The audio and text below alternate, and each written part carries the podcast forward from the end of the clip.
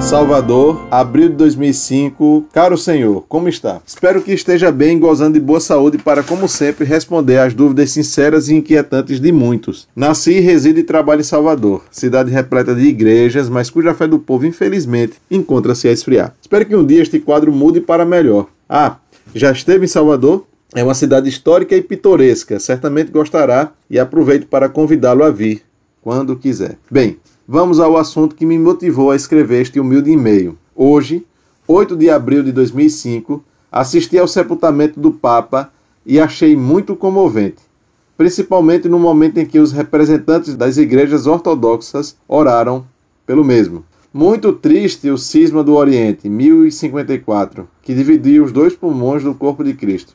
O que o senhor sabe sobre a reconciliação entre as duas partes da cristandade? É, na sua respeitada opinião, possível que isto um dia venha a ocorrer? Soube que o patriarca da Rússia não foi ao sepultamento, mas enviou representantes. Soube também que durante anos e anos o Papa fora impedido de ir à Rússia devido à oposição do clero ortodoxo de lá. Parece que temiam a influência de João Paulo II em face do mesmo ter determinado a implantação de dioceses católicas por lá.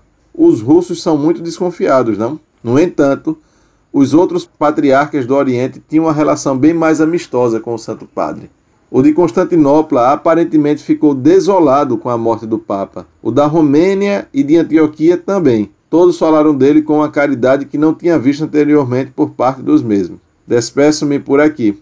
Por favor, se possível, responda ao humilde e-mail deste causídico. Que a paz de Cristo impere em vosso coração e em vossa vida. Que Maria Santíssima o ilumine.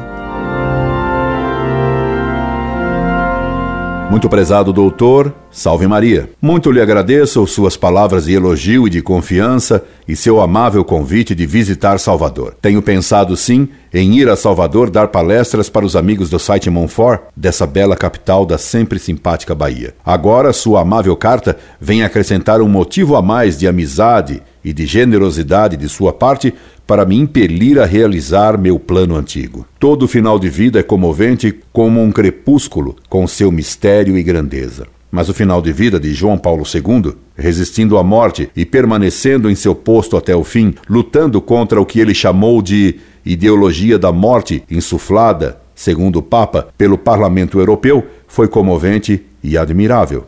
Toda essa grandeza comove ainda mais pelas belíssimas cerimônias vaticanas no funeral do Papa, assistido por um extraordinário número de pessoas. Rezemos pela alma de Carol Voitila. E rezemos pela eleição de um Papa que recupere a Igreja da imensa crise em que ela está. Quanto aos orientais, a situação é apresentada de modo ultra simplificado pela mídia. Os cismáticos, não tendo Papa para uni-los doutrinariamente, dividiram-se muito, havendo lá inúmeras seitas das quais pouco se fala. Os patriarcas são divididos entre si. O patriarca russo não apoia o movimento ecumênico, porque o Papa tem mais relação com o patriarca de Constantinopla, que é tão ruim quanto o russo. E daí para fora. Essa gente não mudará e se odiarão sempre entre si, enquanto não voltarem a aceitar a autoridade do Papa sobre todos eles, que os unirá na mesma fé. Sem o Papa, não há unidade nem união. Só a verdade produz a unidade. O ecumenismo é um movimento que visa a união sem a verdade, e isso não é possível. Daí o fracasso do ecumenismo,